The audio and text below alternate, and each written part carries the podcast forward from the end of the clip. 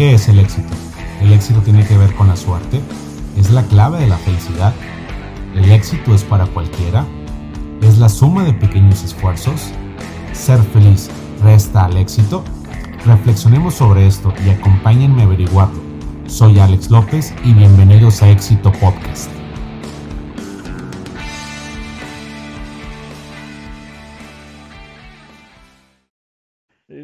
Particularmente sí, sí valoro mucho el que uno lo tomen en cuenta. Eh, vaya, he estado de, desde muy chavo trabajando en los medios, entonces sí, sí he entendido que, que mi vida, particularmente lo, lo, que llevo de manera profesional lo que llevo de, de recorrido, o sea, nunca me voy a nunca voy a terminar de agradecerle a la vida el, el, el poder tener este tipo de, de retroalimentación, de, de, de, experiencias, pues porque también es parte de, de, uno, ¿no? El poder comunicar, el poder platicar, el poder eh, eh conocer nuevas personas, este, como tú, o, o, sea, yo la verdad sí, cuando me, cuando me dijiste, pues con todo gusto, el tema, el tema es que como yo casi ya no uso Facebook, casi no uso Instagram, soy muy tuitero, entonces de repente ahí, pero por eso inmediatamente dije, no, hombre, ¿sabes qué? Aquí te va mi teléfono, que digo, claro. es más fácil. Sí. A veces. No, y, y, y, y te voy a decir una ¿no? cosa. Muchas veces, digo, poniendo como una analogía, muchas veces, obviamente, gente como tú, tienes más de 30 años de experiencia, tienes un buen de tiempo de, de, de, de estar metido en, en, todo el tema de medios de comunicación acá en Monterrey. Pues obviamente tú te tocó como picar piedra y te tocó a lo mejor, si hiciéramos como un tema de decir, hace 30 años, las cosas eran muchísimo más complicadas para la gente que quería iniciar en el periodismo. Entonces, hoy, sí. hoy, el, hoy en día, las redes sociales, llámese Twitter, llámese Instagram, llámese Facebook, te hacen de repente a las personas como yo, que no tenemos absolutamente idea de cómo se hace esto y que solamente lo haces por amor al arte o porque quieres tener un pretexto para platicar con alguien, eh, inter, interactuar este, puntos de vista, ir arriba y abajo, etcétera. Pues obviamente a veces crees que te dan un derecho divino de que la persona eh, pública debe de contestar mi mensaje porque es lo que debe de hacer porque se debe al público, ¿no? Entonces, muchas veces existen personas que bajo ese preámbulo. Exigen ciertas connotaciones de, de, ciertas reacciones en base, no sé, a, a, a publicaciones o, o, a pensamientos. Y cuando existimos pocas personas como de este lado, que me incluyo, que, que tenemos una buena intención, pues la, ustedes están como medio cisgados y dicen, sabes que mejor no voy, no le voy a contestar, porque capaz si se hace un tema completamente terrible, ¿no?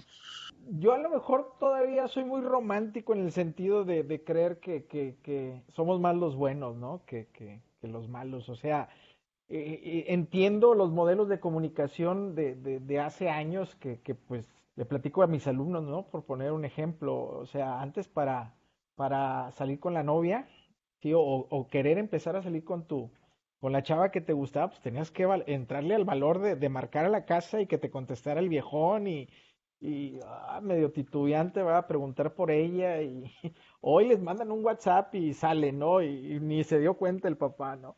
Pero digo, el punto es de que valoro mucho yo hoy en día todos los eh, caminos que hay para, para comunicarnos, ¿no? Porque a final de cuentas también eh, eh, es un mensaje constante que yo les hago ver a los alumnos en el sentido de que a veces son muy cómodos en su respuesta de que es que no, no sabía dónde reportarme, ¿no? O no sabía por dónde llegar, ¿sí? Yo creo que hoy aquel que diga que, que, que no puede entablar una comunicación con alguien, pues la verdad una de dos, o, o, o, tiene más de 80 años o no ha nacido, ¿no? Porque, pues digo, hoy en día por cualquier vía puedes conectar a alguien, ¿no? Si no, si no te contestan por un lado, pues a lo mejor vas por el otro, este, e incluso, este, más allá de, de lo que representa el, el, el, las redes sociales, pues tú pudieras a lo mejor haber hecho un llamado directamente al conmutador de Televisa, ¿no? Y, y poderme buscar o poderme encontrar, ¿no? Entonces, yo creo que sí hoy en día todo ese tema de, de, de, de del cómo conectarnos, pues digo, es, es, es, un agasajo porque podemos hacerlo con cualquier persona en cualquier parte del mundo. Haciendo un match, pues digo, de cierta manera eh, lógico, respetuoso y, realmente pues con un buen fin, ¿no?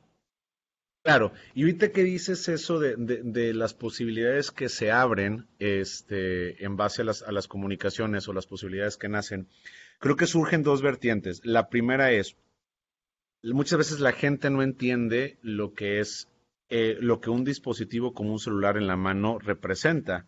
O hoy en día en la palma de tu mano tienes el alcance de todo literalmente de todo. Puedes conectar con gente de otras partes del mundo, pero al mismo tiempo puedes buscar información de otro lugar y al mismo tiempo puedes eh, encargar comida eh, este vía este no sé, cualquier aplicación, ¿no?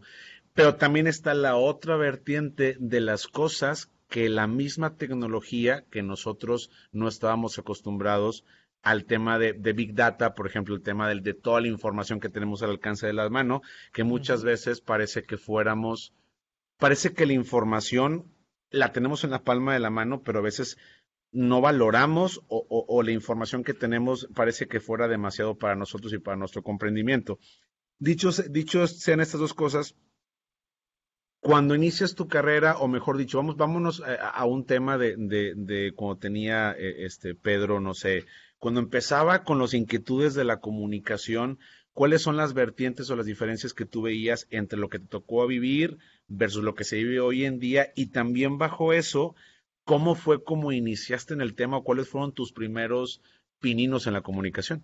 Es muy sencillo, o sea, eh, fue una situación eh, de, de, de, de, una etapa eh, en la transición de la secundaria a la prepa, cuando pues de cierta manera un mal momento, me refiero académico mío, este, provocó pues una ruptura, y no me refiero a una ruptura definitiva, sino un momento muy álgido este, entre mis padres y tu servidor, por, por eh, pues digo, lo digo fríamente y como es, o sea, por dejar de estudiar en una preparatoria a los cuales ellos, eh, pues con todo el esfuerzo del mundo, me habían eh, dado la oportunidad de, de estudiar, que fue en el TEC de Monterrey, ¿no? Este, eh, yo no, no quiero decir que era mal, mal estudiante, no, no me considero o no me consideraba mal estudiante, si era muy amiguero, ¿sí?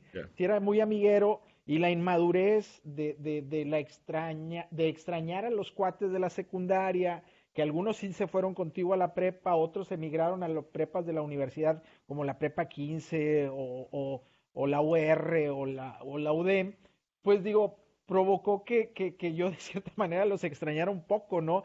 Entonces aprovechaba las horas libres y me iba a la prepa 15 o me iba a otra parte, ¿no? Para, para pues andar en el cotorreo todavía de, de que creías que no iba a pasar nada, pero pues tristemente pasó. Este, no culmino en, en me, me, tengo que salir del TEC, o sea, bueno, no porque yo quisiera, sino obligadamente salgo del TEC Sí, ya ni P alcancé, como, como le decían ahí en, en esa época.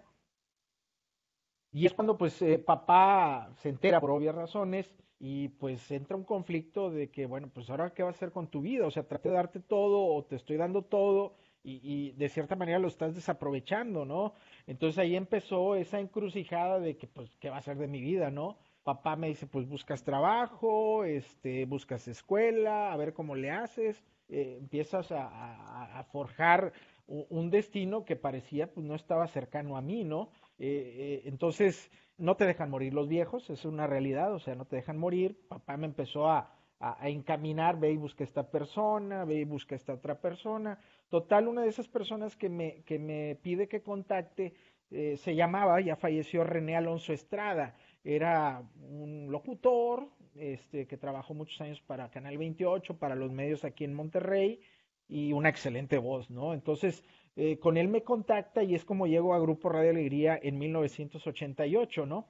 Además, bueno, pues también de, cierta manera es como llego a la Universidad Autónoma de Nuevo León, porque también pues tuve que inscribirme en una preparatoria de la Universidad Autónoma de Nuevo León. ¿no? Entonces así empieza la carrera.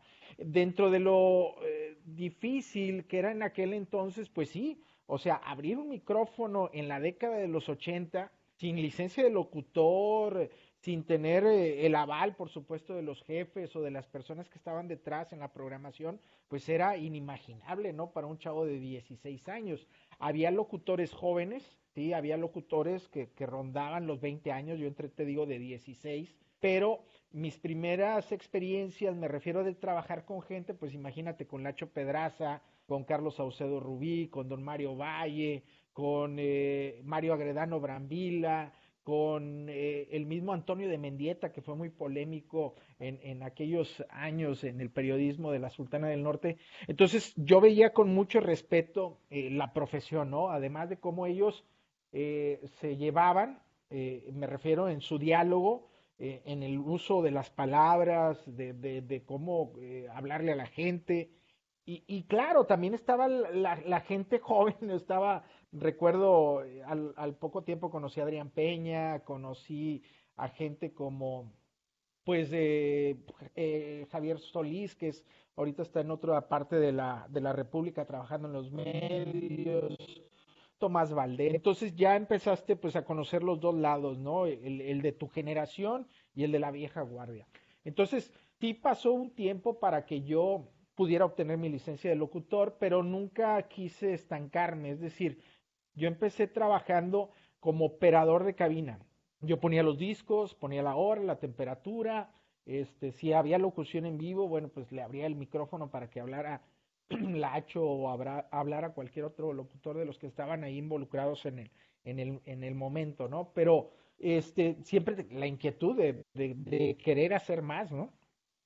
Entonces eso te empieza a llevar no solamente a ser operador, sino ya conocías el funcionamiento de la consola, pues vamos a meterle un efecto a la voz, vamos a hacer un, una, una presentación un poco más padre de a lo mejor algún comercial, o sea, me empecé a meter en la producción auditiva, ¿no? De, de, de la radio.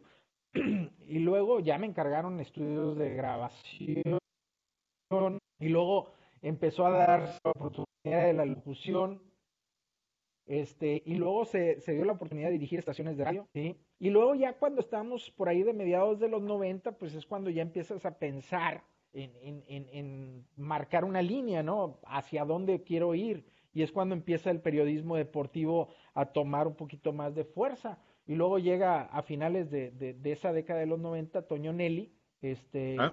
y varios más. Y Toño es el que me invita cierto día del nuevo milenio, de principios del nuevo milenio, hacer un casting en Televisa. Y, lo hice, por ponerte un ejemplo, hoy martes, y el sábado ya estaba trabajando en Televisa. Entonces, este, gracias a Dios he sido muy institucional. 21 años trabajé para Radio Alegría. Este, en Televisa, pues tengo ya casi 20 años. Y bueno, después de Radio Alegría, pues han aparecido otras estaciones de radio como Grupo Imagen, Radio Centro. He trabajado este, para ahora el Heraldo Radio. Entonces. Pues aquí estamos, aquí seguimos. Digo, sí muy complejo en ese sentido de aquellos ejemplos que te digo en comparación de ahora de que cualquiera pues puede abrir un micrófono en una estación de radio, ¿no? Y con un libertinaje a veces que te sorprende.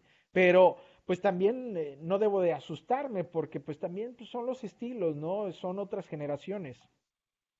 Sí, claro, y, y, también es en base a, a, que las audiencias van terminando. Digo, muchas de las veces, o mucho de lo que sucede hoy en día es que porque mucha gente se está cambiando las redes sociales, porque en las redes sociales tienes un mayor control de lo que se nota, de lo que se ve, de lo que se dice, tienes un mayor control de lo que el, el público quiere ver.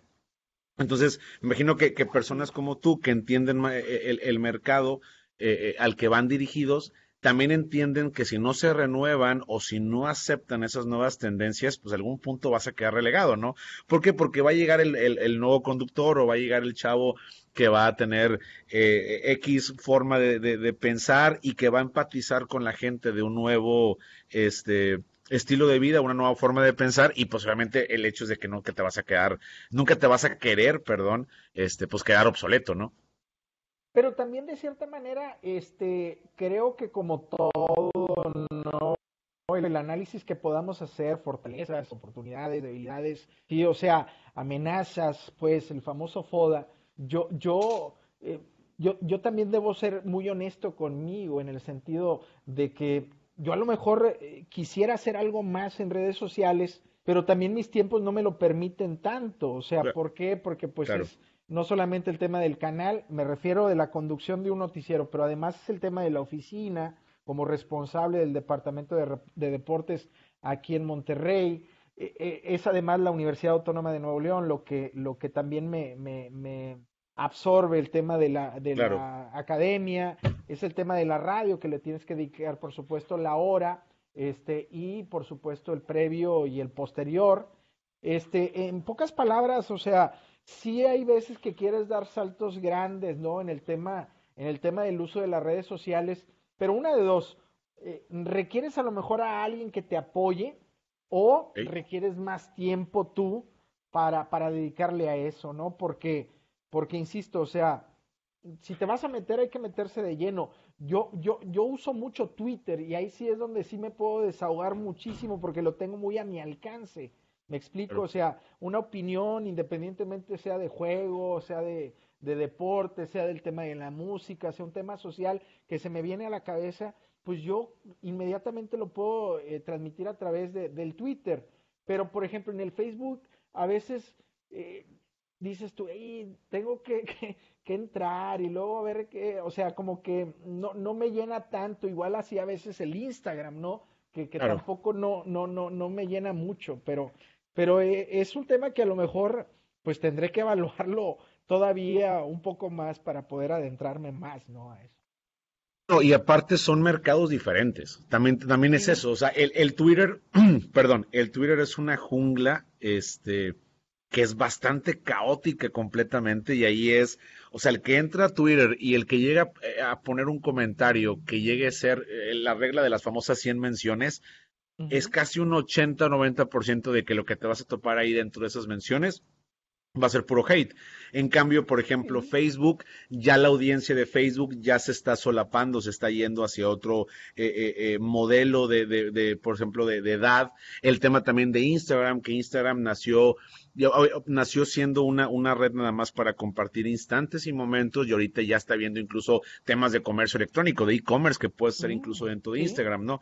Entonces, creo yo que Twitter es la forma más fácil o, o es la red social donde tienes más contacto más rápido, más oportuno y donde puedes escupir comúnmente lo que piensas, porque me parece que Instagram es como que ahorita Instagram es, es todo es felicidad en Instagram. No hay hate, todos son bien amigos. Te vas a Facebook y Facebook ya parece que es el lugar de las tías, como dicen ahí los, la gente, no sé cómo dicen jugando. Entonces creo que también va eso, ¿no? Que, que son como diferentes segmentos de mercado y a lo mejor y, y, ahorita Twitter es como, como que, como que el, el, lugar donde más puedes compartir pensamientos. Sí, sí, sí, yo la verdad sí, sí disfruto mucho el Twitter. Además, Además que también todas las redes sociales, pues eh, como les he dicho a los alumnos, ¿no? O sea, tienen que encontrarle la utilidad para, para cada persona, ¿no? Yo particularmente, pues Twitter sí sigo muchas personas que, que sé que al leerlos, este, no solamente por sus opiniones personales, sino además por los eh, que ellos siguen y que a su vez ellos les dan retweet o les pone un me gusta y que te aparece en tu timeline, pues eso, eso a mí particularmente sí me rebustece mucho en el tema diario de lectura, ¿no? Este, en cambio, como bien mencionas, ¿no? Pues el Instagram, yo tengo tres hijas, ¿no? Entonces, tengo terminología así, este, bastante de, de, niñas, ¿no? O sea, en, en, Instagram es todo muy sweetie, ¿no? O sea, todo muy, muy, muy dulce, ¿no? No pasa nada. Y sí, como bien mencionas, pues el Facebook, eh, no, no lo quiero ver como obsoleto porque no lo es, pero a lo mejor para mí particularmente lo veo como una eh, situación que, que, que, ya no lo veo tan atractivo. Eh, no sé si porque, eh, como bien mencionas, son todos tus cuates, porque pues a final de cuentas son los que tú les das acceso. Este, y, y lo que te decía anteriormente, si lo haces por un tema profesional, pues no tengo tiempo de grabarme un video o tener un diseñador gráfico que me haga pues buenos buenas gráficas para meter eh, constantemente como si fuera un tema informativo, ¿no? Pero pero pues sí, o sea, es es es un aprendizaje constante, ¿no? De las redes sociales. Ya, vámonos un poquito. Me, me quedé con eso. Te, voy a compartir algo un poco personal y si quieres ya después este, cortamos y después te lo cuento. Te lo cuento con unas cervezas, caray. Este, pero a mí me pasó un tema muy parecido de que yo también estaba en la escuela, estaba en la carrera y por también, por, por tonto, porque no existe otra, otra forma de decirlo, se me subieron ideas a la cabeza y dije, ya no voy a estudiar, o ya no quiero esto, o no le voy a poner ganas, ¿no? Y yo en, en, mi cabeza, yo tenía una idea de lo que yo me iba a dedicar en la vida, entonces yo decía, la escuela no la necesito, no necesito la facultad para nada. Pues la vida me dio un montón de cachetadas hasta que la vida me hizo entender que necesitaba la carrera completamente, ¿no? Digo, en tu caso, Así, o sea, ahorita que estabas diciendo eso, pues me sentí como identificado de cierta forma, aunque tú estabas en la prepa, estabas, en ese entonces pues eres a lo mejor un poco más, más joven en, ese escalafón de, de, momentos. Pero en el momento en el, que, en el cual tú te sales de, de, la preparatoria y que tú dices, bueno, pues papá, se me acaban los ciertos privilegios y papá me pone a trabajar y se me, y se me acaban ciertas cosas, tú ya, tú no tenías en mente lo que querías estudiar, no tenías en mente hacia dónde ibas, o sea, todo fue como una casualidad no, no, no, sí, sí, sí pensaba en comunicación. Sí pensaba en comunicación. Y luego eh, tuve la oportunidad también de estudiar la licenciatura en Ciencias del Ejercicio eh, en, también en la Universidad Autónoma de Nuevo León y también estudié un posgrado en gestión deportiva. Eh, pero sí tenía la cosquilla por la comunicación, porque sí desde esas épocas remotas traigo un, un pues un enamoramiento por la radio. O sea, yo escuchaba mucho radio, obvio seguía mucho la televisión, los eventos. O sea, soy de, de, de, de, lo que me acuerdo, por ejemplo, de mi niñez, es, recuerdo más los eventos trascendentales que se transmitieron en la televisión y la radio, por supuesto, en el tema musical. ¿sí? Yo, yo te lo digo honestamente, eh, ahora con, con el Facebook, que, que hace un momento platicábamos, me topo con mucha gente que conocí en mi infancia y yo no recordaba, pero, pero me decían dos, tres cuates que según esto yo narraba los partidos. No recuerdo, yo te lo juro, te soy honesto, no lo recuerdo. Pero más o pues menos que, más o menos que, qué año. No, pues estoy hablando en los 70. Ya. Yo soy 7-2, yo soy 7-2. Ok. Sí, entonces a finales de los 70, principios de los 80 debió haber sido eso. Este, aparte, la clásica, digo, me imagino que tú lo experimentaste, de que incluso ya eh, eh, más crecidito le dices a tu mamá, ¿a poco fue cierto esto que me dijiste? mamá, mamá me hacía comentarios de que yo agarraba cepillos y según esto entrevistaba o cantaba. Entonces, digo, de cierta manera había esa relación, este, eh, vaya, rara, extraña desde muy pequeño con, con, con, el tema de comunicar, ¿no? Porque a final de cuentas es el tema de comunicar. Pero sí eh, recuerdo mucho la, el, tema musical que, que, me atraía mucho, conocer quién cantaba, este, los géneros, y luego, por ejemplo, ya en la década de los 80, pues empezar a escuchar voces, ¿no? Escuchar voces que te marcan desde principios de los 80. A mí particularmente me marcaba mucho en el tema deportivo el mago Septiem, Javier, eh, Jorge Sonia Alarcón, me marcó muchísimo, por supuesto, don Fernando Marcos, ni se diga eh, Jacobo Sabludowski, Memo Ochoa, este, y, además porque yo tuve cinco años de mi vida, casi cinco, viviendo en la capital del país. Entonces sí me tocó mucho el, el, medio nacional. E incluso, eh, digo, tú eres regio, me imagino, ¿no, Alex? Claro, sí, sí, este, sí. Y, y, me imagino que Pipo, pues para ti es la referencia del personaje infantil, ¿no? Claro. bueno, yo, tengo al, al, duende Bubulín, ¿sí? Ok. A Chabelo y a esos personajes, ¿no? Pero eh, eh, yo, yo sí recuerdo muchísimo, te digo, en mi etapa de secundaria, eh, que hablaba a las estaciones de radio, que le hablaba a Adrián Peña, a Lacho Pedraza, a pedirles canciones, ¿no? Y luego, mm. lo que son las cosas, me, me, me llevó a, a, esto de los medios de comunicación. Pero sí tenía la idea, insisto, de, de, estudiar comunicación, o sea, y, y, bueno, a la distancia, este, dar clases en, conjunto en la Facultad de Comunicación y, Ciencias del Ejercicio, pues haz de cuenta que, que, que, me llenaron por completo eh, aquellos momentos grises, ¿no? Cuando era un malito estudiante. Más o menos en qué, qué edad tenías cuando te fuiste a Ciudad de México? No, bueno, eh, yo, nosotros estábamos muy chicos. Yo prácticamente tenía, ¿qué te gusta? yo creo que nos fuimos como en el 74, 75 y regresamos. Eh, Sí, regresamos después de, del 79-80.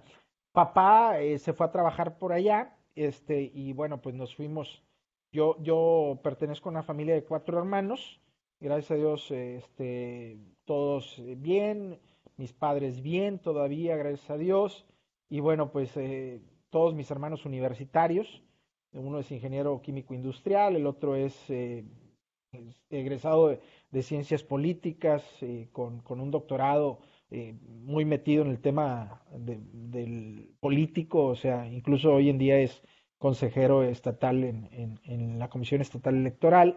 Y bueno, pues el más chico que es abogado y que pues él sigue involucrado en el deporte toda su vida porque le apasiona el fútbol americano y, y bueno, pues siempre ha estado metido en, en, el deporte, aunque claro, como, como a todos nos dijo mi padre, pues estudias una carrera, ¿no? Y claro. ahí está. Es que la mejor cuando, cuando estuviste en, en, Ciudad de México estabas chico, pero bueno, a final de cuentas, a la edad que te fuiste fue una edad en la cual se puede decir que somos, los, los, los pequeños, los chicos, los jóvenes, son como esponjitas que van agarrando pues, ciertos matices del entorno que los rodea. ¿Crees que el, haber, el haberte ido a Ciudad de México en aquellos años, cuando bien mencionabas que estaba, pues no sé, en, en, esas épocas era cuando empezaba a salir, pues Enrique, el perro Bermúdez, empezaba a salir también este Ángel Fernández, que bueno, que digo, yo, a mí no me tocó verlo, pero Ángel Fernández, pues es de los precursores de, de la rivalidad entre América y, y, Pumas, ¿no? Digo, y eso lo conoces, a los que nos gusta leer y nos gusta investigar, lo sabes, ¿no? Pero ¿crees que, que el hecho de irte a México haya influenciado tan joven en el periodismo que ejerces actualmente aquí en Monterrey?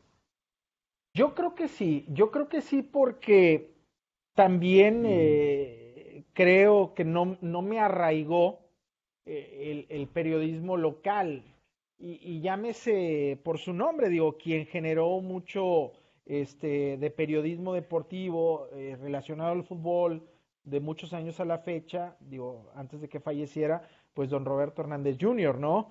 digo, mucha gente se sorprende incluso en el canal, amigos que son futboleros, de que cómo no recuerdas a, don Roberto. O sea, sí lo recuerdo, por supuesto. Digo, también debemos de tener cultura general en cuanto a ese tema, ¿no?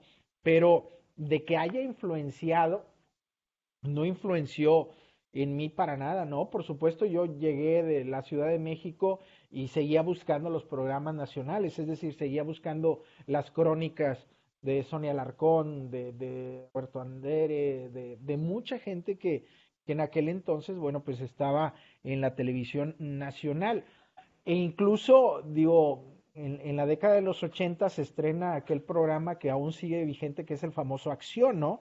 Y bueno, claro, pues estaba, sí, sí, sí. Estaba, y estaba Deporte B, y, y yo veía mucho eh, Deporte B, o sea, me gustaba muchísimo, por supuesto, este, Obvio, obvio también aquí en Monterrey, siendo honesto, pues no estaba tan eh, abierta la, la, la, la, ventana para el periodismo deportivo. O sea, eh, sí había secciones deportivas en los noticieros, pero no había como hoy programas especializados como, como en su momento, bueno, pues eh, por ponerte un ejemplo, ya a finales de los 80 fue cuando empezaron a sacar programas multimedios este, en aquel canal 12 de antaño, programas un poquito más este, elaborados para, para el contenido deportivo, ¿no? Y luego, en los 90, a principios, pues arrancó la peña futbolística. Este, claro, bueno, ¿cómo no? ¿Cómo este, no? Entonces, eh, Pasión, pues apenas tiene poco más de 20 años, o sea, este, sí, definitivamente nosotros empezamos a tener esa apertura, me refiero en los distintos medios, eh, yo creo que a principios, finales de los 80, principios de los 90. Ya. Ahorita mencionabas lo importante que es este eh, don Roberto Hernández Jr., eh, descanse en paz. Digo, pues obviamente precursor de, de, un modelo periodístico que a muchos no les, no nos gustará, porque yo me subo en ese barco, pero si bien marcó una época de un antes y un después aquí en Monterrey. Eso no lo podemos negar, eso no lo podemos negar. A mí se me afigura, digo, entiendo que también hay otra figura que más o menos está un poquito más abajo en el tema del horario, de ahí de, de, cómo se llama, perdón, el horario no, perdón, en el tema de, de, las fechas. Eh, don Fernando Marcos, que don Fernando Marcos se sabe que Fernando Marcos fue el que prácticamente fue el que sentenció la rivalidad entre América y Chivas, que es uno de los que están en, los, en los, este, en la historia, ¿no? ¿Crees que por ahí, a ti que te tocó tema de Ciudad de México, conocer o, ver el tema de Fernando Marcos y tema acá en Monterrey de ver el tema de, Hernández Jr., ¿crees que es un modelo de negocios que Hernández Jr. en su forma de, ver o, en la forma en la que tú entiendes el, periodismo, se lo trajo hacia acá y fue un modelo que replicó acá cuando no existía? Sí, él, él se fue dando cuenta, por supuesto, de, de, la magnitud de, de, lo que representa el fútbol, sí, sí, sí. Y bueno, teniendo a, una entidad con dos equipos eh, de primera división nacional, sí, desgraciadamente Tigres, bueno, lo que todos sabemos a mediados de los 90 que volvió a descender, pero dos equipos de primera división nacional que, que desde aquella década de los 70 me refiero cuando ya los dos están en, la misma división, sí vio definitivamente un modelo de negocio eh, este, que, buscó que trascendiera, ¿no? Este, a beneficio de la empresa y a beneficio eh, personal, digo, eh, muy plausible porque definitivamente encontró esa, esa oportunidad de desarrollo que, hasta el día de hoy, bueno, pues tú te das cuenta cómo impacta en, en, la cultura regia pues si le vas a Tigres, si le vas a Rayados, lo que representa el, poder polemizar del fútbol, no solamente lo que ves en la tele o lo que lees en los medios, sino en, cualquier carne asada en la cual participes, eh, si hay el tema del fútbol, es inagotable, ¿no? Y, creo que, que, sí, él en su relación con, con los eh, compañeros de, de, otras partes de, de la República, particularmente del centro del país, por sus participaciones, porque él, recordemos, también fue narrador en Copas del Mundo, no, no, solamente, no solamente estuvo aquí con nosotros, sino también se daba sus escapadas para participar en los eventos nacionales e internacionales, además de las transmisiones de Televisa, pues sí, debió haber visto en Ángel Fernández, debió haber visto en Fernando Marcos, pues esos personajes que, que, que, bueno, pues son, son definitivamente eh, muy influyentes o eran muy influyentes en, la masa, ¿no? Y, así lo hizo este don Roberto, ¿no? Claro. Aparte, aparte también, Alex, aparte también era, era otra época, era otra época en la cual la cercanía y la cercanía con, con los personajes, pues está al alcance no solamente de una llamada, sino de una convivencia común corriente. ¿Por qué? Porque pues también antes era una apertura muy distinta a la que tenemos hoy en día. Hoy, hoy para que tú puedas contactar a un jugador o para que puedas acercarte a un directivo, me refiero por la vía oficial, este, pues tienes que ir con el jefe de prensa y que te den cita. O sea, sí tenemos los teléfonos de varios personajes, pero es un hecho que, que no es como en aquel entonces que, que incluso, digo, para las nuevas generaciones, eh, hace 35 años tú te podías meter al vestidor y entrevistar a jugadores sin ningún problema. Hoy eso es eh, muy difícil que acontezca, ¿no? No, claro, o sea, definitivamente, o sea, hoy en día, ¿qué esperanzas de que tú puedas hacer eso? Simplemente, digo, platicaba hace, hace algunos días, este, con, con, por ejemplo, con Sergio Verdirame, platicaba hace un par de días con él, y me decía, ¿qué esperanzas es que eh, eh, los salarios, simplemente que se veían las diferencias de salarios, que, o sea, antes era muy, muy normal o muy natural el hecho de que el futbolista o el periodista fuera caminando en la calle y fuera al cine y se topara con alguien y no se hacía como tanto boom o tanta explosión como se hace, como se hace el día de hoy, ¿no? Que, que el día de hoy, dicho sea de paso, también creo yo que, que es muy, este, pues es como, como de repente medio las distancias, a pesar de tenerlas en la, a, pesar de poderlas acortar en un celular, se vuelven de repente más lejos por el tema de las interacciones, por el tema de que yo tengo más seguidores, por el tema de que yo tengo más este eh, eh, las marcas de patrocinios, etcétera. No se vuelve un tumulto de cosas que lejos de que a veces creo que, que, que, que hagan las cosas más simples, se vuelven incluso hasta más complicadas de ser, ¿no? Y es tú, mm lo que bien decías, me imagino que a lo mejor en tus inicios periodísticos era mucho más sencillo conseguir una entrevista del jugador de moda de Rayados o de Tigres que el día de hoy, ¿no? Sí, sí, sí, porque antes, digo, para, para que nos demos una idea, este, tú estabas en el estadio o estabas en los entrenamientos y, y bueno, podías entrevistar a todos. O sea, tú marcabas tu agenda, es decir, oye, ¿sabes que hoy tengo ganas de charlar con esta persona, no? Claro, este, dependiendo si realmente te podían conceder la, la, la, entrevista, pero en la gran mayoría pues siempre había una, eh, eran muy accesibles, no estaban eh, protocolizados, por poder decirlo de alguna manera, el, el encuentro con, con, los jugadores, ¿no? Eh, podías entrevistar al entrenador, podías entrevistar al, al directivo, como bien mencionas, a la estrella del momento, ¿sí? No, hoy Hoy para que te den una entrevista, por poner un ejemplo, Gignac, pues es imposible, no da entrevistas, son muy contadas las que ha dado de 2015 a la fecha. Me va pasado mucho también eh, el, lo que son las cosas, ¿no? Cuando no estás en la vitrina y luego cuando ya te retiras, ¿no?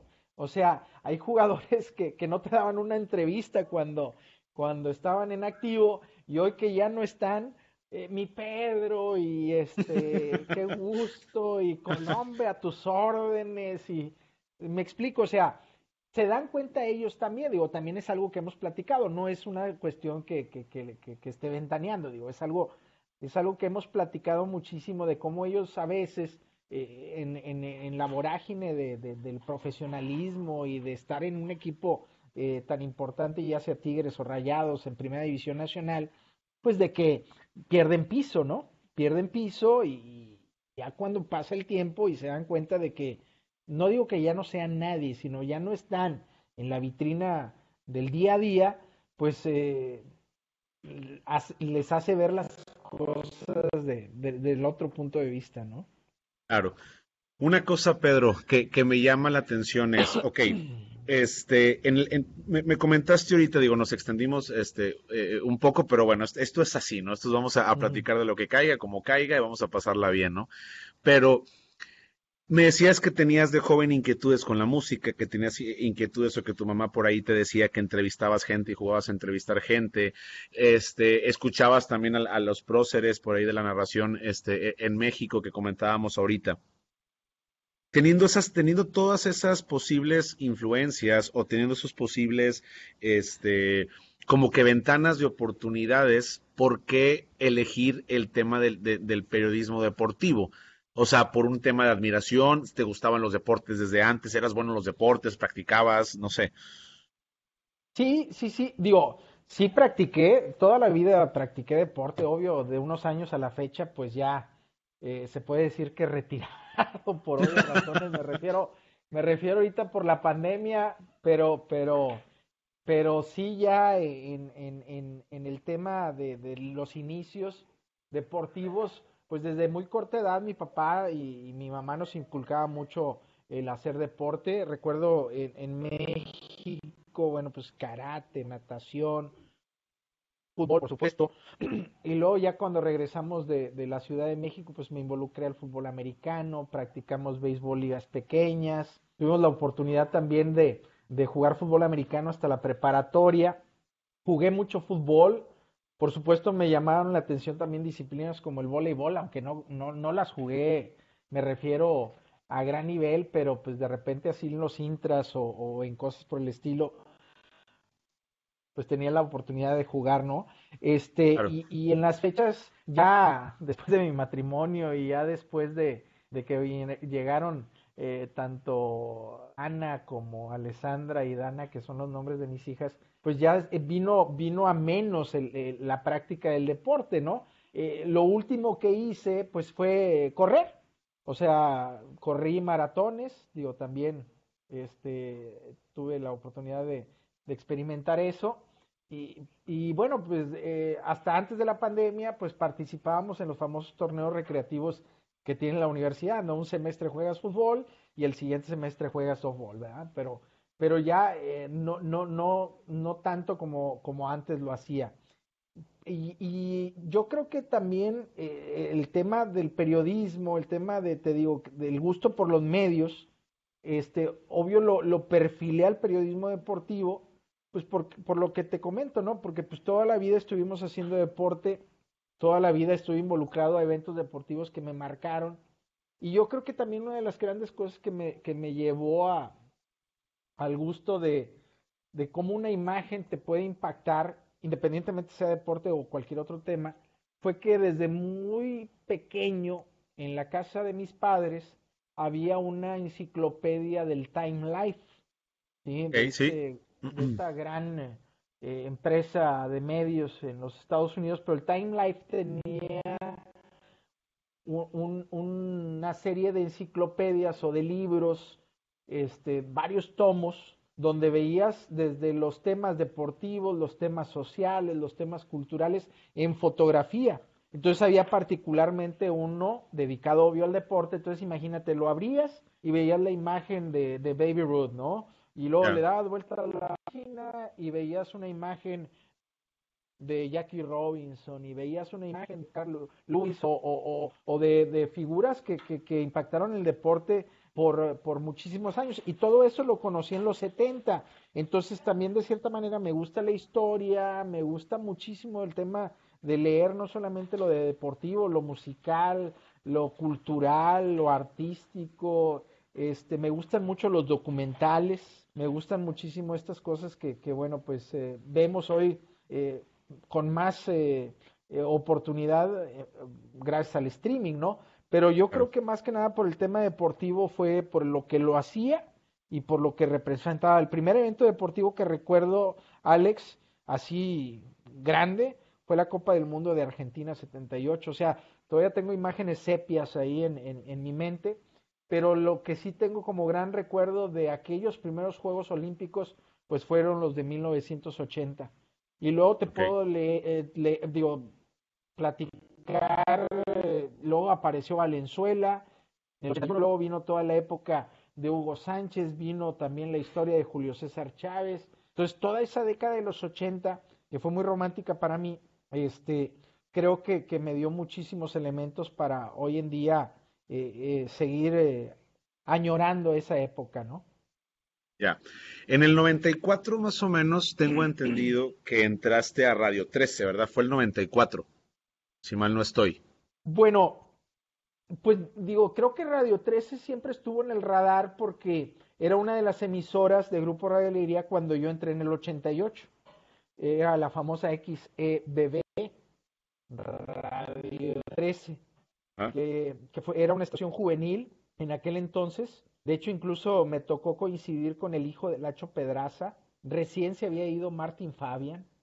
Pepe Garza también participó por ahí, que son locutores que, que han tenido la oportunidad de trascender a nivel nacional. Este, Pepe Garza, bueno, pues incluso ahorita en Los Ángeles trabajando. Pero sí, Radio 13 es una estación que, que para mí fue muy importante porque no solamente hice los pininos ahí de locutor, sino también de cierta manera me dio la oportunidad de, de, dirigir la estación en, en, su momento, ¿no? Pero sí, eh, en, esa época de los 90 apareció en el radar eh, Radio 13, eh, obvio ya con, con 18 años, obvio del 90 en adelante, y ya con más ganas de, estar en la locución, ¿no? Pero también, bueno, pues tuve la oportunidad de trabajar para lo que antes se llamaba 91X, XHXL, que hoy es Premier, en su momento trabajé para Premier, que era una estación que estaba en el 102.9, que antes se llamaba FM100, y hoy es digital 102.9. Ok, sí, sí, sí. Y trabajé también, obvio, muchos años. Soy del staff eh, eh, fundador de, la estación conocida como La Sabrosita, que antes era eh, Stereo Rock y era una estación internacional que me, que me tocó también trabajar en ese género de la música internacional. ¿no? Pero sí, digo, la MR en el 1140 que también me tocó dirigir, pues esa estación era la que teníamos un concepto deportivo y es así como llega Toño Nelly. O sea, se va, más o menos. Se, va hilando todo. si eso fue en el 94, nada más para, para, entender bien, eso fue en el 94 y tengo también entendido que en el, en eh, perdón, en el 94 te tocó por ahí este, también eh, eh, cubrir el Mundial del 94 en Estados Unidos. Entonces, más o menos fue, fue, de, fue de la mano, más o menos, o sea, ¿qué se dio primero, qué se dio después? te voy a decir, se dio primero a principios de los 90 una invitación de Lacho Pedraza y Jaime Matamoros para acompañarlos en una transmisión de un clásico estudiantil auténticos Tigres Borregos Salvajes. Y te estoy hablando que eso fue a principios de los 90, yo creo que fue 91, yo creo que ahí fueron los primeros momentos en los cuales me dan la oportunidad de, de hablar al micrófono, platicar temas y, te vuelvo a repetir, eso fue porque Jaime y Lacho, bueno, pues coincidieron de que pues si este cuate jugó fútbol americano, algo puede aportarnos a nosotros aquí en los comentarios, ¿no? Este, y así fue. Este, 94, 95, 96, bueno, pues era, era también ya el, el, el, el tener perfilado el periodismo deportivo, pero no, no dejaba de hacer locución comercial. Si me explico, una de las entrevistas que me marcó mucho en el 97, entrevistar a, Lupita Pineda. Y, me marcó mucho, no por el hecho, digo, obvio, de que fuera Lupita Pineda y que tenía una gran canción para promover en aquel año que fue coincidir, tantos mundos, tanto espacio y coincidir. Una buenísima canción, sí, pero se dio ese día el asesinato de Paco Stanley. Entonces, cuando matan a Paco Stanley, pues todos en, en, en, en la estación, siguiendo las, las coberturas de las televisoras nacionales, y luego, bueno, pues entro a cabina y llega la señora y me toca darle la, la noticia. Entonces la señora sí como que entra en shock y me pide unos minutos para que retome el aire y entrar a la entrevista. No había redes sociales en aquel entonces, Alex. Este, Y bueno, o sea, fue una situación que a mí me marcó porque días después me manda un fax. ¿Saben los fax? Me manda un fax puño y letra agradeciéndome las atenciones que tuve con ella en la entrevista. Pero así como entrevistamos a Lupita, bueno, pues nos tocó entrevistar a, a Maná, Ricky Martin, nos tocó entrevistar a muchísima gente. Claro, ya haciendo también periodismo deportivo, pero pues a final de cuentas tenía menos de 30 años, caray. Entonces, pues te sentías todavía con, con toda la pila, ¿no? ¿En algún momento te pasó que dijeras que perdieras piso? ¿En algún momento te pasó que dijeras, o sea, soy este el mejor, no sé, el, calificativo que quieras poner? No, no, no. Yo creo que no.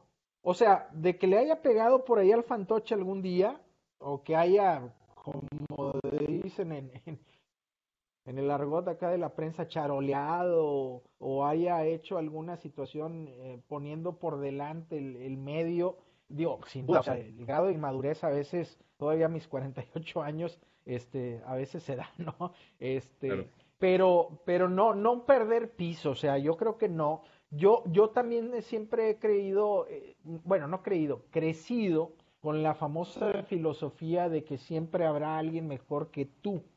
¿Sí me explico? pero yo soy de los que cree que ese alguien mejor que yo debe ser aliado mío y no destruir una posible relación con esas personas, ¿no? O sea, eh, nadie es eh, perfecto, nadie, siempre habrá alguien mejor que uno. Uno lo que tiene que hacer es aprovechar lo que sabe hacer y hacerlo muy bien, eh, este, pero sabiendo que también hay otras personas que, que son mejores que tú. Por ejemplo, en la locución, imagínate, mi, mi, mi, referencia en cuanto a decir, yo me gustaría tener ese timbre de voz, Adrián Peña. Imagínate, Adrián Peña. O sea, pues no iba a llegar, ¿no? La creatividad de Tomás Valdés, por ponerte un ejemplo, este, o la creatividad de Lacho Pedraza. hay gente que es muy creativa, hay gente que es muy buena para la locución, hay gente que es muy buena por encima de uno. O sea, yo, eh, cuando a mí me preguntan de éxito, ¿cuál es tu éxito? O sea, mi éxito es haber realizado y estarme realizando en las cosas que desarrollo, independientemente si para algunos otros es poca cosa o es nada. O sea, yo creo que, que, que uno, uno ha construido lo que tiene este, y gracias a Dios lo ha mantenido, lo ha superado, porque te digo, yo empecé siendo operador y hoy en día, bueno, pues imagínate, o sea, responsable de un departamento en Televisa, ah, Televisa, imagínate, o sea, de niño lo, lo, lo escuchábamos cuando iba a pensar en, en Grupo Televisa como ser parte de mi vida, ¿no? O ser maestro en la universidad, de licenciatura, o dar clases de posgrado, o sea, entonces, para mí el éxito es poder disfrutar todavía lo que, lo que hago, ¿no? Eh, más allá, eh, digo, obvio, mucha gente se clava en el tema económico, mucha gente se clava en muchas otras cosas. Digo, todo es importante, ¿sí? Pero creo que tienes que buscar siempre el balance, ¿no? Para no perder, porque, pues digo, porque, o sea, esto es, es muy, es muy real, o sea, hoy estamos y mañana vendrán otros, o sea, el paso del tiempo es innegable, ¿sí? Y, claro, y, y, también hay una cosa muy importante que decías, si hay gente más capaz que yo, me voy a ser su amigo, si hay gente que a lo mejor puedo aprender, pues voy a estar, voy a aprender con él, ¿no? Creo que es una cosa que, que a mi parecer, digo, yo te sigo, yo sigo tu periodismo desde que yo tenía a lo mejor unos, así ya consciente, a lo mejor unos 12 años, yo tengo 31 yo a lo mejor tendría unos 12 o, 12 o 13 años más o menos. Y, y obviamente sí se ve como una marcada línea de, una consecuencia de un aprendizaje que va pasando con, con, con, el pasar de los tiempos, ¿no? Obviamente yo veo de repente algunos videos que te topas en YouTube tuyos de entrevistas y ves lo que haces hoy en día y pues sí ves una enorme diferencia. Y me imagino que es también porque tú supiste cómo identificar desde muy joven, eh, este, o sea, tus, eh, eh, como tus áreas de oportunidades y también identificaste bastante bien el hecho de para lo que eres bueno y de ahí hiciste como una pequeña mezcla. Ahora, dicho sea de paso también, que si lo que actualmente se hace pues no tuviera una, una importante eh, eh, remuneración o si no, o si no te diera un, un, importante paz o solvencia económica, pues también obviamente eso te permite te da muchísimo más tranquilidad para seguir haciendo otras cosas.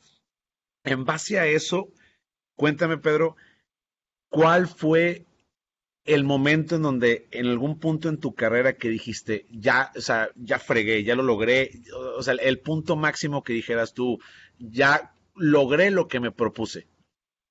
Yo creo que ahí sí te puedo decir que eso no ha llegado.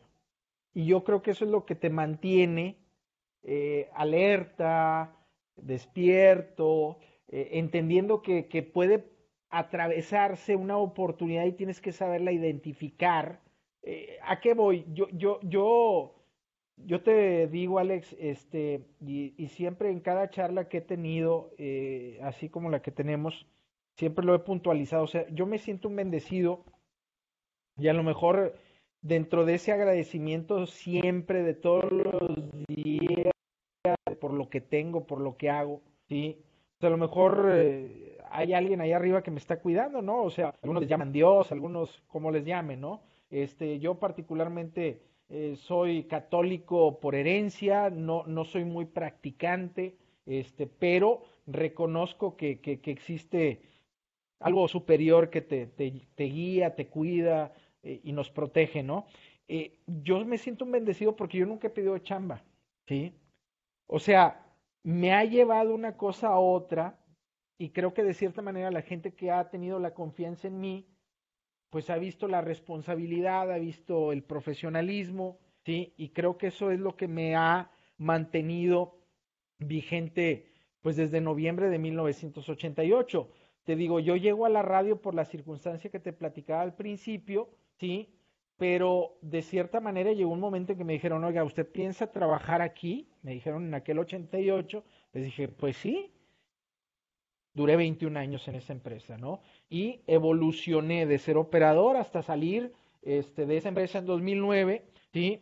Eh, habiendo dirigido estaciones de radio, ser locutor, etcétera, ¿no? Y luego llegas a Televisa, ¿por qué? Porque te invita Toño Nelly, me invita Toño Nelly a hacer el casting, Paco Cobos, que en aquel entonces era el gerente de noticias, Palomea, de que, pues va, nos quedamos con Pedro, y te digo, desde esa época, principios de, del, nuevo milenio a la fecha, pues ya van a ser 20 años, ¿sí?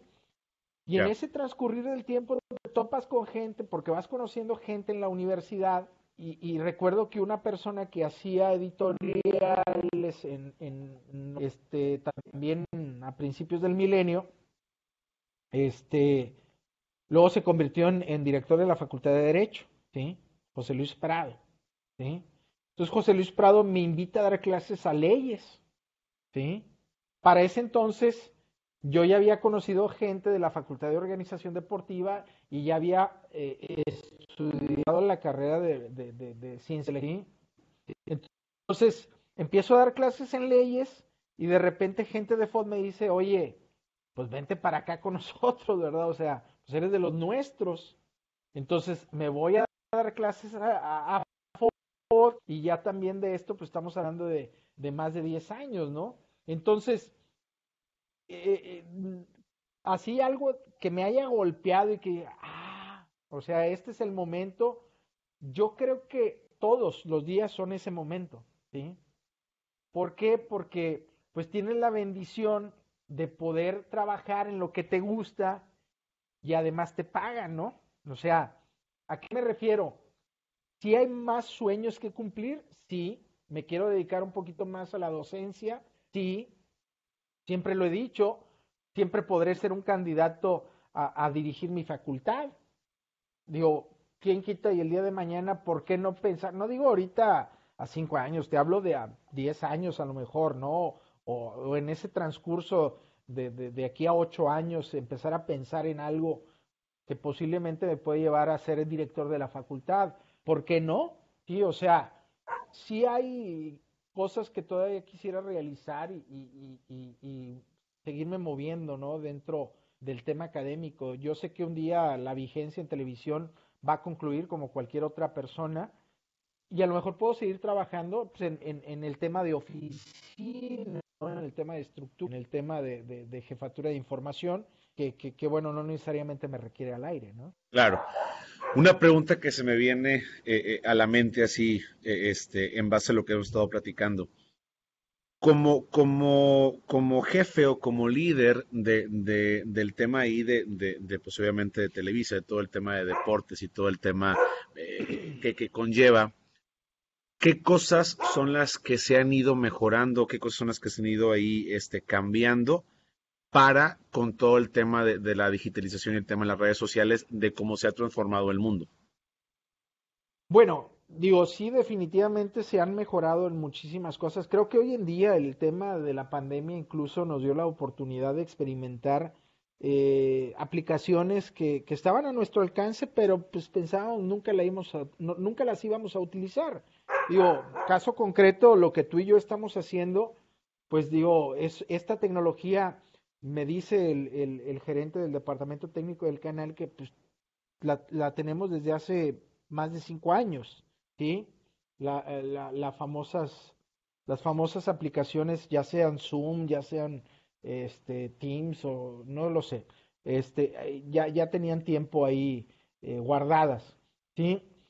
Además, también, de cierta manera, te permite ver más allá del cuadrado, es decir, ya no solamente podemos hacer un, un face to face con gente de la localidad, o sea, tú puedes conectar con gente de otra parte de la República, incluso de otra parte del planeta, ¿no?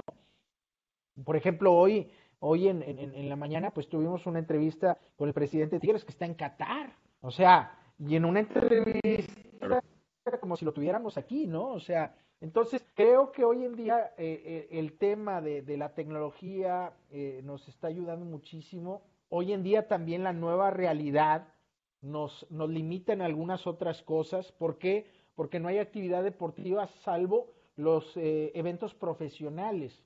Es decir, todos nuestros atletas, de cierta manera, que participan en eventos amateurs o en estos eventos que como objetivo máximo están unos Juegos Olímpicos o Panamericanos o Centroamericanos, pues bueno, pues están muy eh, encapsulados porque se les está cuidando mucho por sus procesos deportivos, ¿no? Pero eh, hoy en día la única manera de estar, eh, no digo que no exista otra, sí podemos sacar la portátil, lo que, lo que sea, pero, pero hoy en día este, este, este ejercicio que estamos haciendo, pues es el, es el, el más utilizado, ¿no?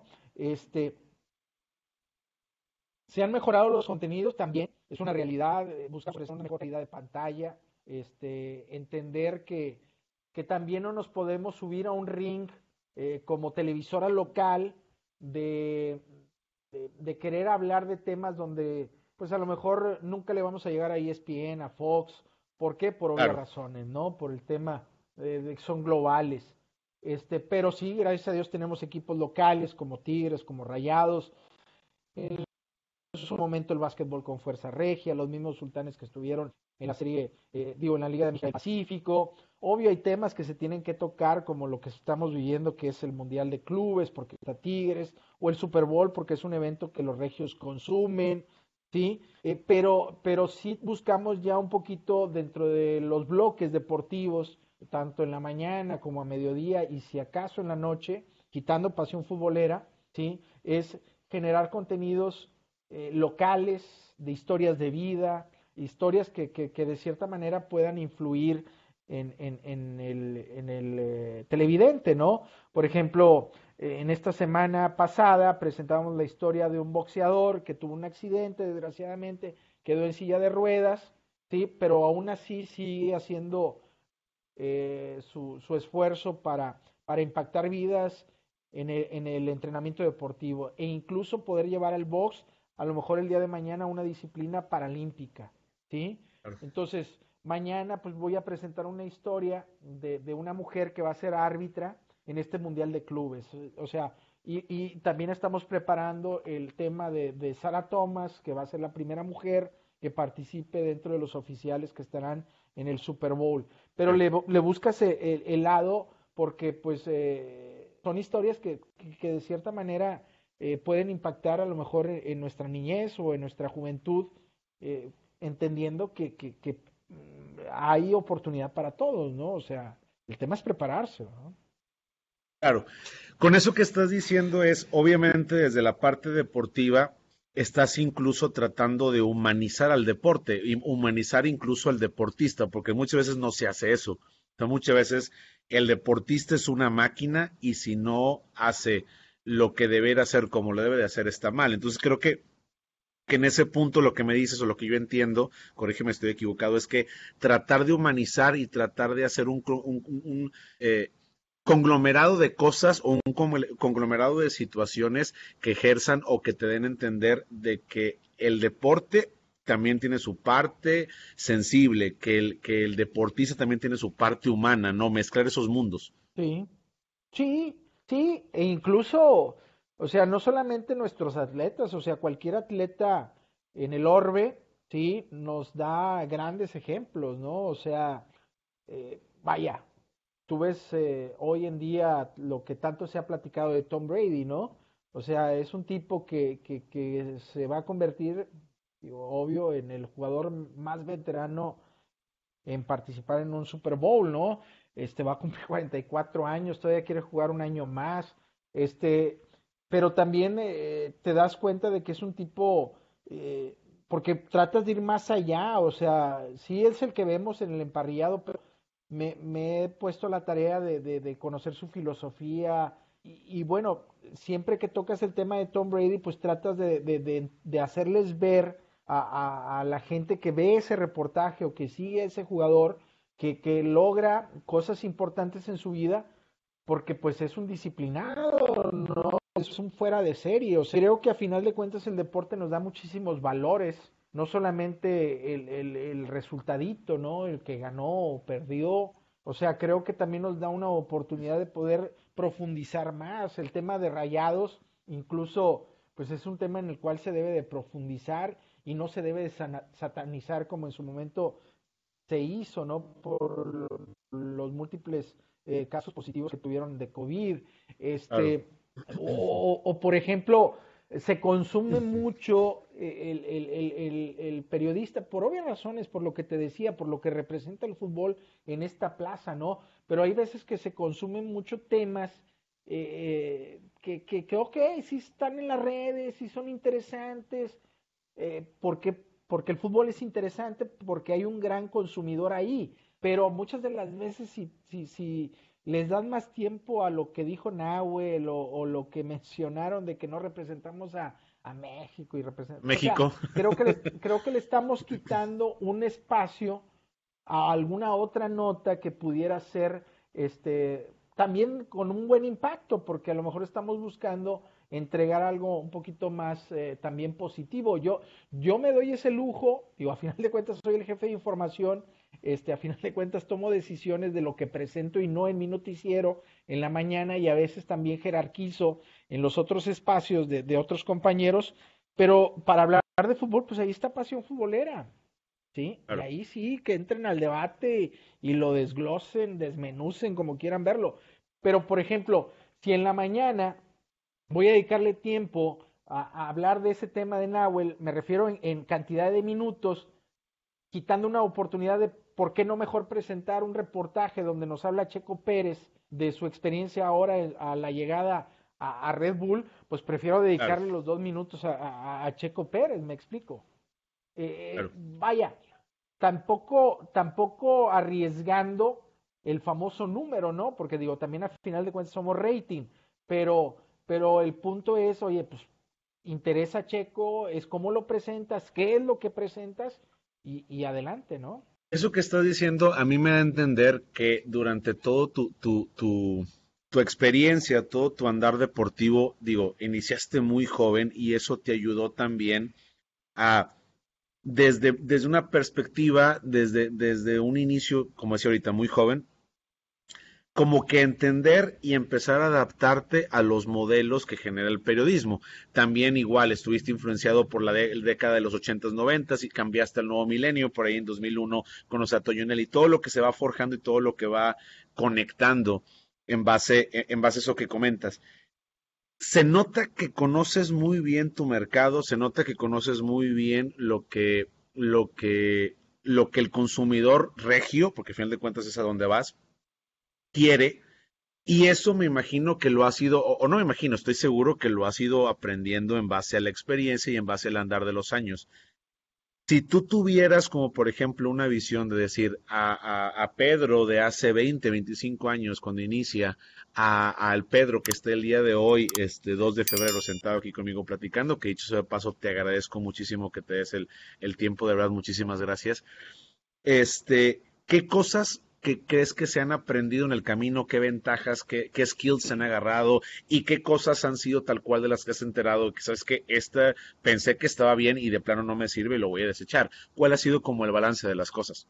Bueno, yo, yo también digo, en ese sentido, eh, yo creo que las habilidades eh, que, que, nosotros podemos, podemos desarrollar, pues es definitivamente eh, qué es nota y qué no es nota, ¿no? O sea, yo creo que partiendo de ahí, eh, eh, esa es la mayor habilidad que puedes desarrollar en este medio, ¿no? Y me refiero no solamente del fútbol, o sea, yo, yo creo que, que algo que, que, he valorado de mi trayectoria es que no me clavé mucho en el fútbol. O sea, para eso, como te decía también anteriormente, hay mejores que tú, pues están los eh, apasionados al fútbol, ¿no? Los que les encanta el fútbol.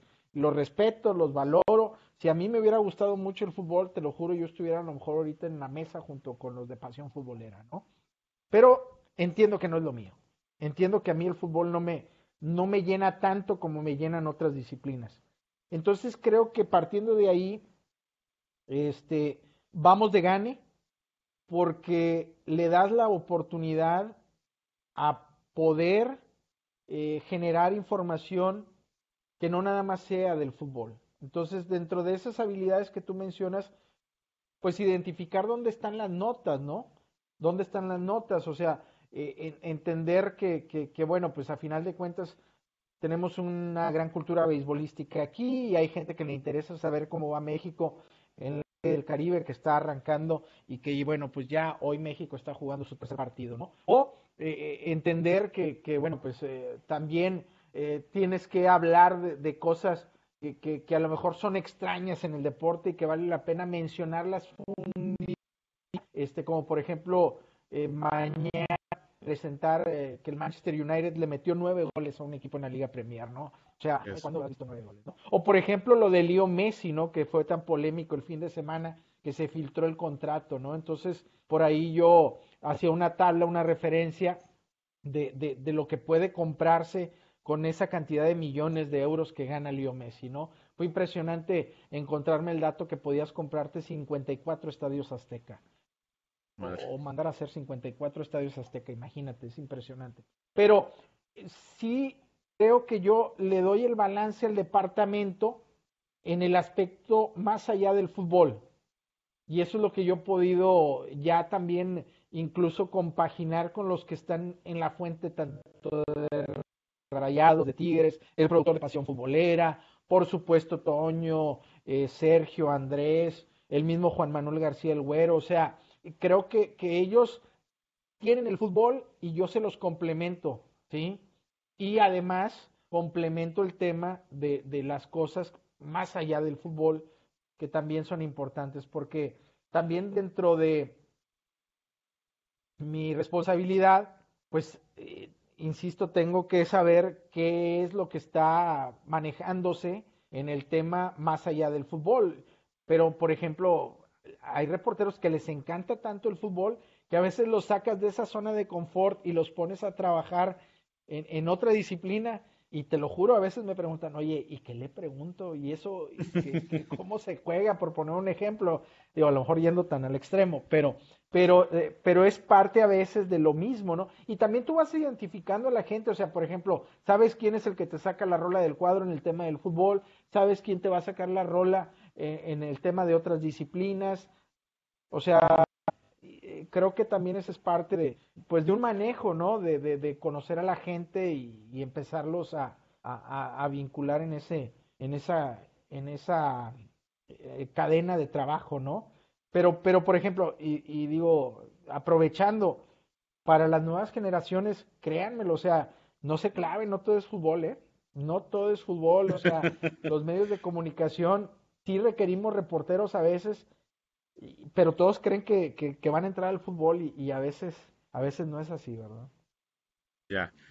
Para finalizar, Pedro, eh, platícame rápido eh, la entrevista que más hayas disfrutado en toda tu trayectoria y la entrevista en la cual más hayas salido con la cabeza destrozada, con el corazón roto completamente. Bueno, en base a lo que te acabo de decir, de que soy un poquito más apasionado a, a los temas que no están eh, tan relacionados al fútbol, te puedo decir que una de las eh, grandes satisfacciones que, que, que, yo he tenido eh, en cuanto al tema de entrevistas, por, por mi arraigo al deporte mexicano, por mi arraigo a lo que es Nuevo León, Monterrey, lo que representó el sueño de, de, de 13 niños en su momento en 1957 de ser campeones de, de, la Serie Mundial de Ligas Pequeñas, haber podido juntar en el 50 aniversario a los eh, niños campeones. O sea, en aquel entonces a don César, estaba también otro que ya se nos fue, que es don, don Gerardo González, pero pues hoy estaba Pepe Mais, estaba Ángel Macías, había gente, se juntaron varios niños campeones de aquel entonces, entonces para mí fue un momento muy especial eh, ¿Por qué? Porque también desde muy temprana edad conozco la historia de esos pequeños de, de, 1957. Y otro de los momentos también especiales fue poder entrevistar para mí ídolos, ¿sí? Eh, Daniel Bautista, medallista olímpico, en Raúl Alcalá, Raúl González, perdón, también medallista olímpico, y por supuesto uno de los momentos muy especiales que tuvimos, porque aparte de una muy buena relación, con Mariana Vitia, ¿sí? este, cuando gana la medalla de bronce y se convierte en la primera mujer en ganar una medalla por Nuevo León en unos Juegos Olímpicos, inmediatamente la contactamos y le solicitamos que fuera al estudio, ¿no? Entonces ella amablemente me dijo que sí y bueno, pudimos entrevistarla este, recién desempacada de Londres y, y lo más padre pues es tener eh, uno de los eh, artículos creo, más codiciados de cualquier atleta, que es, eh, que es tener una medalla olímpica ahí en, en, en, el estudio, ¿no? Su medalla de bronce en aquella competencia de tiro con arco.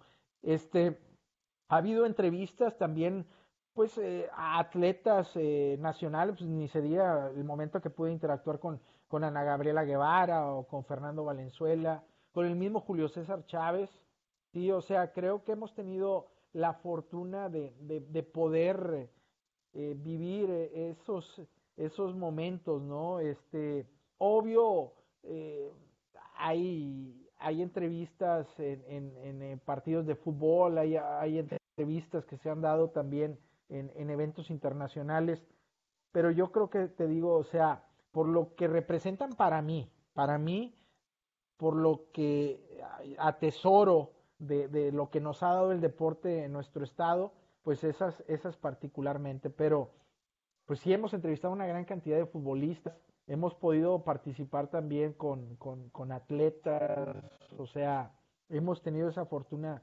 de, conocer a mucha gente eh, que está en el deporte y que, que, que, bueno, pues ha sido referencia, ¿no?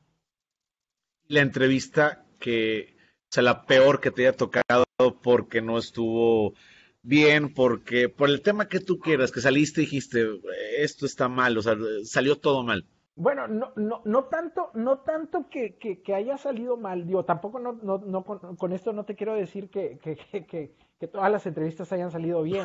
Digo, a final de cuentas, a final de cuentas también, este, muchas de las veces depende de, de, la de la capacidad de discurso que tenga el entrevistado. Muchas veces es limitado, ¿no? Y, y, apenas les haces una pregunta y te contestan con tres palabras y se quedan callados y, oh, bueno, ok, y hay batallas. No, pero particularmente una vez me tocó entrevistar a un luchador de la WWE y no sé, yo creo que había tomado mucho café, andaba muy acelerado. Este, y, y digo, por poco y se sale de control la entrevista en el sentido de que él quería hacer muchas cosas cuando realmente, bueno, espérame, pues esto es una entrevista, esto es un noticiero, o sea, no es un show aquí, ¿verdad?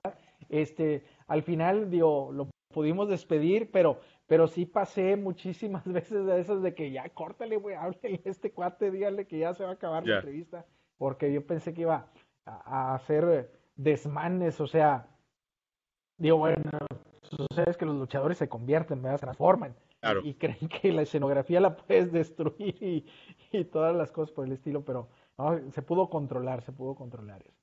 Bueno, Pedro, pues de verdad te, te agradezco muchísimo por, por tomarte este el tiempo, por tomarte la molestia, por, por esta, eh, por estar aquí, por esta charla. Digo, te, te portaste increíble, me abriste las puertas al primer momento en que te contacté. De verdad es de que este, te admiro, te respeto muchísimo, de verdad. Este, para mí e, eres, un muy buen ser humano, eres un gran ser humano, eres un muy buen profesional. Y, y pues nada, ¿no? Agradecerte muchísimo el tiempo. Este, no sé si quieras agregar algo, no sé si quieres decir tus redes sociales para la gente que pueda estar viendo esto, etcétera. Bueno, primeramente agradezco muchísimo tus palabras, Alex. Este, a la orden, cuando lo necesites, cuando requieras a lo mejor también un contacto a alguien que quieras entrevistar y que si lo conozco, bueno, pues con todo gusto poderte proporcionar sus, sus, datos. Este, la verdad, eh, te repito, eh, valoro mucho estos momentos, el poder reconocer gente, el poder eh, comunicar, el poder platicar. Y, y bueno, las redes sociales son sencillas porque pues mi nombre es Pedro eh, tengo mi segundo nombre, que es Catarino. Digo, yo tengo los nombres de mis abuelos, a quienes no conocí, pero me, me bautizaron con los nombres de, de, Pedro, que es el papá de mamá, Catarino, que es el papá de papá, Piña Loredo. Pero el nickname, tanto en Twitter como en Instagram o en Facebook, pues Pedro Pina Loredo, ¿verdad? O sea, ahí arroba Pedro Pina Loredo en Twitter, que es donde estoy más activo, arroba Pedro Pina Loredo en Instagram y, y hay particularmente dos páginas de Facebook, una que es la, la, que le llaman la personal, la de cuates, y está una, una fanpage que, le, que es la que, que, así le llaman, pero casi no transito mucho ahí, pero pues algún día, someday, someday, someday estaré activando ahí esas páginas. Ah, perfecto. Pues muchísimas gracias, Pedro, de nuevo. De verdad, mil, mil gracias. Y pues bueno, cualquier cosa estamos aquí, estamos en contacto y no, te agradezco muchísimo. Ánimo y que, y que sean eh, más eh, placenteros esos viajes de retorno a casa desde Guadalupe hasta Santiago. Desde Guadalupe. Venga, gracias. Ánimo, cuídate mucho.